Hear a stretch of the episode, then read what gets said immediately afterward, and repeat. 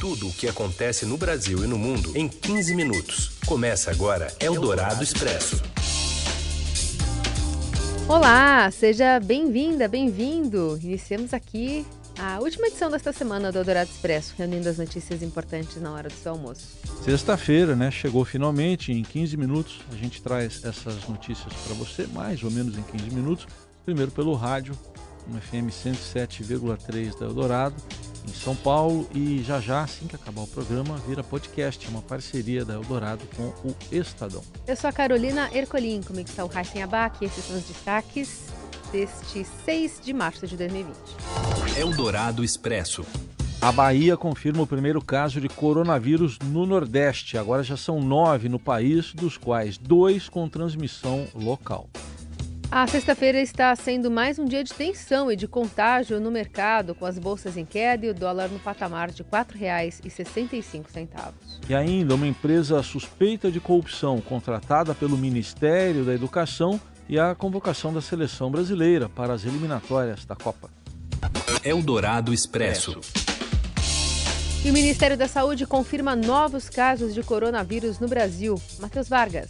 Boa tarde, Heisen e tarde. Carol. O Ministério da Saúde confirmou na manhã de hoje o nono caso do novo coronavírus no Brasil. O paciente mais recente é também o primeiro do Nordeste. Trata-se de uma mulher de 34 anos que mora em Feira de Santana, na Bahia, e retornou da Itália em 25 de fevereiro. Os sintomas da doença apareceram depois de ela ter chegado ao Brasil. A paciente encontra-se em casa, sob orientação de permanecer em isolamento. Ela já está sem os sintomas da doença. Segundo o balanço divulgado no fim da tarde de ontem pelo Ministério da Saúde, o número de casos suspeitos da doença no país subiu de 531 para 636. Há ainda uma paciente do Distrito Federal com teste positivo para a doença, mas que aguarda a contraprova. O Brasil registrou ontem também as duas primeiras infecções por transmissão local, ou seja, que não foram importadas de um país com circulação do vírus. As pacientes são de São Paulo e a infecção delas está relacionada ao primeiro caso confirmado da doença no Brasil. Ontem, o Ministério da Saúde disse que não mudaria a estratégia sobre o combate à doença. O Ministério também observou que não há transmissão comunitária no Brasil do vírus, ou seja, quando não é mais possível apontar que uma pessoa infectada pegou a doença de outra que veio de outro país ou que teve contato com alguém que já teve a doença. Um dado interessante é que a maioria dos casos descartados para o novo coronavírus no Brasil tiveram testes positivos para a influenza A, cujo um dos subtipos é o H1N1, doença mais letal que o novo coronavírus.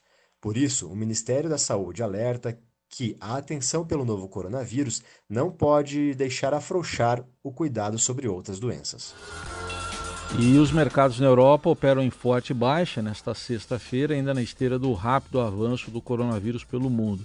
Pode ser mais um dia de fuga também de investidores aqui no Brasil. O dólar está em escalada, já bateu um novo recorde de R$ 4,66 hoje, mesmo após uma nova intervenção do Banco Central. Daqui a pouco a gente vai ter atualização aqui.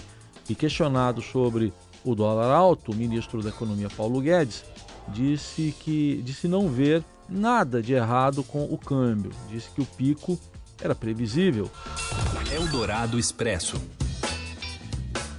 O MEC, o Ministério de, é, da, é, da Educação, contratou uma empresa para fornecer kits escolares a estudantes e está envolvida em um esquema de corrupção. Quem explica os detalhes para a gente é o repórter Patrick Campores.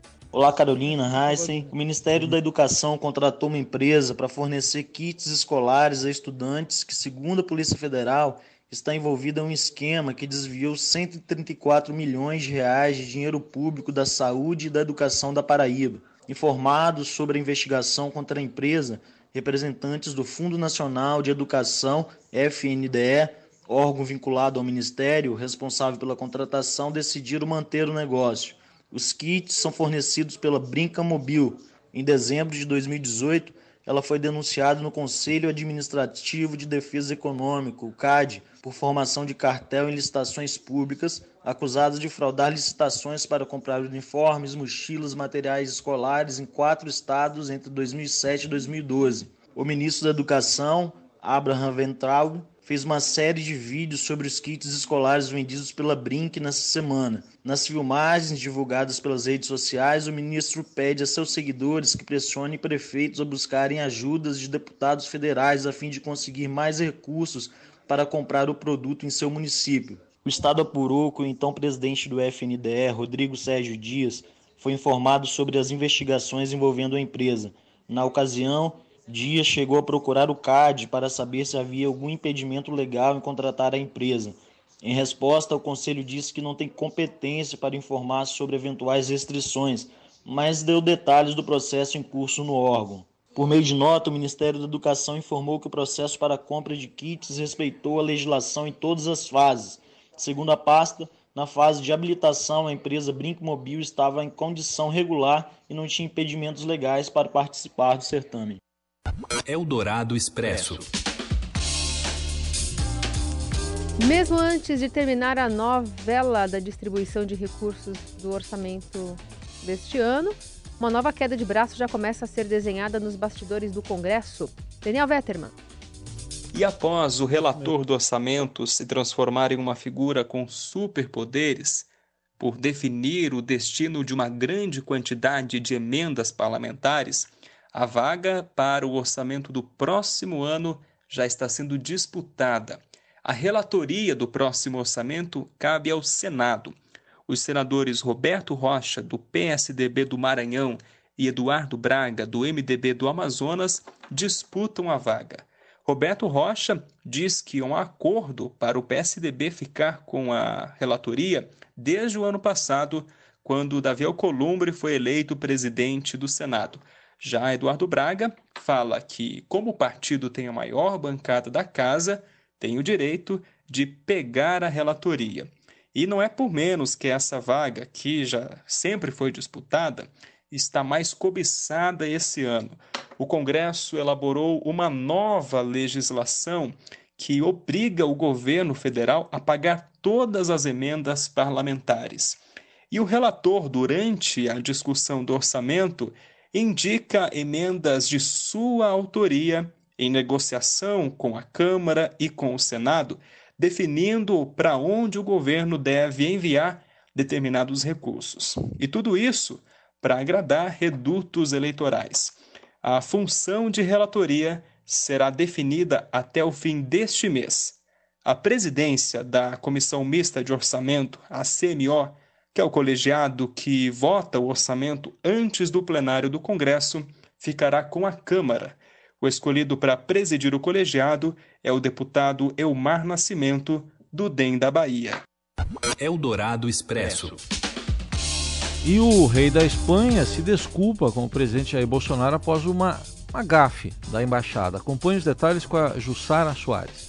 Boa tarde, Carol. Boa tarde, Heinzen.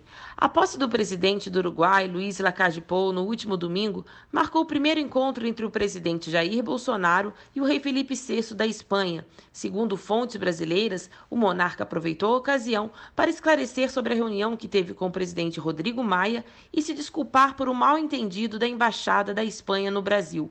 Antes da visita ao rei Felipe VI, Maia esteve na Embaixada da Espanha. Na ocasião, o escritório diplomático espanhol publicou nas redes sociais que o parlamentarismo foi um dos temas da conversa. A publicação motivou críticas de aliados de Bolsonaro na internet. Com a reação, a Embaixada da Espanha apagou a postagem original. O embaixador Fernando Garcia Casas escreveu que é óbvio para todos que o sistema do Brasil é presidencialista. Segundo fontes brasileiras, o esclarecimento do rei Felipe VI ocorreu uma conversa rápida e descontraída.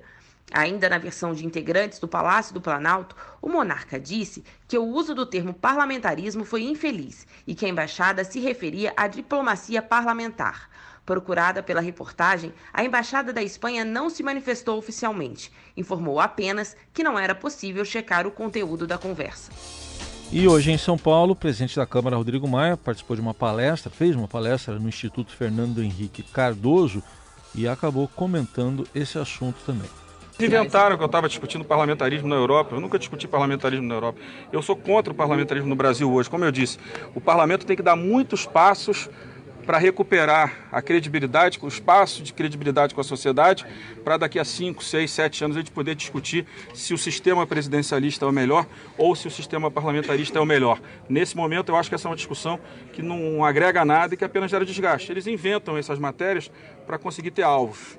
Né? transformam temas falsos em verdade nas redes sociais para conseguir gerar um inimigo contra o governo, como se a gente quisesse tirar as prerrogativas do presidente da República, de forma nenhuma. Ainda nessa agenda em São Paulo, o presidente da Câmara comentou sobre as manifestações convocadas por grupos e lideranças bolsonaristas contra o que chamam de parlamentarismo branco do Congresso Nacional. Segundo Maia, o entorno do governo age para atacar as instituições nas redes sociais. Eldorado Expresso. Pelo quarto dia, os bombeiros trabalham nas buscas por desaparecidos da chuva que deixaram um rastro de destruição em Santos, São Vicente e no Guarujá. 49 pessoas continuam desaparecidas, 30 morreram. Uma informação atualizada nesta manhã pela Defesa Civil. A cidade mais atingida foi o Guarujá, que concentra o maior número de mortes, são 24. Outras 44 pessoas estão desaparecidas. Na cidade, sete mortos, aliás, sete morros foram atingidos, sendo dois com maior gravidade, o de Barreira do João Guarda e o da Bela Vista, conhecido como Morro Macaco Molhado. Em Santos, há quatro mortos e quatro desaparecidos. São Vicente registrou duas mortes e tem um desaparecido. Eldorado Expresso. O governo brasileiro decidiu retirar quatro diplomatas e outros sete funcionários da embaixada e dos consulados do Brasil na Venezuela. As remoções foram registradas na edição do Diário Oficial da União de ontem, mas devem levar algumas semanas, segundo apurou o Estadão Broadcast. E de acordo com o Itamaraty, também há um movimento sincronizado para que os representantes diplomáticos de Nicolás Maduro deixem o Brasil. Os postos, no entanto, não serão fechados. Não ficará nenhum diplomata ou funcionário brasileiro na Venezuela. O Itamaraty ainda estuda de que forma será prestada assistência consular no país. Este é um dos gestos mais duros do governo brasileiro contra o regime chavista desde que Jair Bolsonaro assumiu o poder aqui. No ano passado, ele reconheceu o oposicionista Juan Guaidó como presidente da Venezuela. E o colunista de política internacional da Rádio Eldorado, Roberto Godoy, explica se é mesmo uma ruptura formal. A grande questão é se houver uma ruptura, como é que vai ser? O rito determina que seja feito um comunicado pelo Ministério das, Relações Exteriores e pela Presidência da República ao Congresso informando o rompimento de relações. Enquanto isso não for feito, não existe o processo, né? Dizer, ou seja, ele está limitado ao, um, estágio anterior, um degrau, um degrau por baixo que é o fechamento da, da, da, representação diplomática, ou encerramento, ou, ou remoção de funcionários, por assim dizer, e de diplomatas. Seu dinheiro em ação. Os destaques da Bolsa, com Vitor Aguiar. Oi, Vitor, boa tarde. Oi, Raíssa, boa tarde. Boa tarde, Carol. Boa tarde, ouvinte. Oi. Tudo bem? Tudo certo. Sextou, mas o, o mercado está daquele jeito, né? Bem. É, realmente cestou, mas não é assim aquela cestada muito animada, né? O pessoal realmente está um pouquinho preocupado, preocupado assim, um modo bem suave de dizer, porque a gente vê que, por exemplo, né, o Ibovespa. O Ibovespa ontem já caiu mais de 4% e agora, nesse início de tarde, está caindo 3,66%. Com isso, o índice já chega aí a 98.492 pontos. O Ibovespa ele não termina uma sessão abaixo dos 100 mil pontos desde 8 de outubro. Então, enfim, tudo leva a crer que a gente vai ter sim essa marca quebrada hoje, porque o tom está muito negativo, tanto aqui quanto no exterior. As bolsas lá fora também estão caindo muito. O dólar à vista, né? Ontem a gente estava dizendo, né? Poxa, será que o céu é o limite? Aparentemente a gente chegou num limite ali. Ontem fechou em 4,65. Hoje finalmente está conseguindo cair um pouquinho, mas assim, não é exatamente um grande alívio, uma queda de 0,38 0,8%, nível de R$ 4,63 neste início de tarde. E o modo pânico dos mercados permanece ativado? Permanece ativado com força total, viu, Carol? A gente vê né, que o coronavírus ele está realmente trazendo uma versão a risco muito forte. A gente teve aí o rompimento né, da, mar da marca de 100 mil contaminados no mundo todo com a doença e aí a gente vê que o mercado ele realmente entrou num modo caótico, né, em que todo mundo está de alguma maneira querendo aí reduzir a exposição ao risco. A gente vê que a reação muito forte hoje acontece nas commodities, principalmente no petróleo. O petróleo está caindo aí mais de 8% neste momento, porque, é claro, né, com todas essas incertezas ali em relação ao que vai acontecer em relação ao coronavírus, será que a demanda por petróleo no mundo vai cair? A gente vê que a própria OPEP, a Organização dos Países Exportadores de Petróleo, também não sabe muito bem qual diretriz dar, os membros eles não estão chegando num acordo sobre o que fazer, então a gente vê o petróleo desabando, como consequência as ações da Petrobras estão caindo muito forte, puxando o Ibovespa para baixo dos 100 mil pontos. Muito bem, vamos acompanhar esses altos e baixos aí ao longo do dia. Vitor, obrigada, viu? Eu que agradeço, gente. Só lembrando os ouvintes, seudinheiro.com, lá a gente acompanha todo o andamento dos mercados nessa sexta-feira e semana que vem a gente está de volta para ver se a situação melhorou um pouquinho ou não. Tchau, gente. Bom fim de semana a todos. Até segunda. Até. Eldorado Expresso. E o técnico Tite convocou a seleção brasileira para as eliminatórias da Copa. Olha, tá todo mundo falando disso nas padarias, nas feiras livres. Comoção, né? Uma comoção assim, ninguém fala de outro assunto e por isso o Robson Morelli fala, amigo. Olá, amigos! Hoje eu quero falar da seleção brasileira. Ai, ai, ai! O Brasil está de volta. O Brasil começa a sua caminhada nas eliminatórias sul-americanas para a Copa do Catar. E o Tite fez hoje a sua primeira convocação do ano, a sua primeira convocação já avisando os dois primeiros jogos contra Bolívia e contra Peru. O Brasil é, chamou jogadores importantes e algumas novidades. Claro, vou falar dos jogadores do Flamengo. O Flamengo que ganhou tudo o ano passado teve três jogadores lembrados. É, teve o Everton Ribeiro e teve dois atacantes, o Gabigol e o Bruno Henrique. Algumas outras novidades: Ivan, goleiro da Ponte Preta, Daniel Alves do São Paulo. Nos demais, vou falar aqui pelo menos os atacantes: é, Neymar foi chamado, o, o Jesus foi chamado, Gabriel Jesus do City, Firmino mantém o seu nome na lista do Liverpool, Richardson do Everton também foi lembrado e o Everton do Grêmio, outro atacante chamado pelo Tite. É um time no papel legal, interessante, com bons jogadores e agora está na mão do treinador fazer esses jogadores individualmente render como uma equipe, jogar muito mais do que vinha jogando na temporada passada. É isso, gente. Falei, um abraço a todos, valeu. Eldorado Expresso.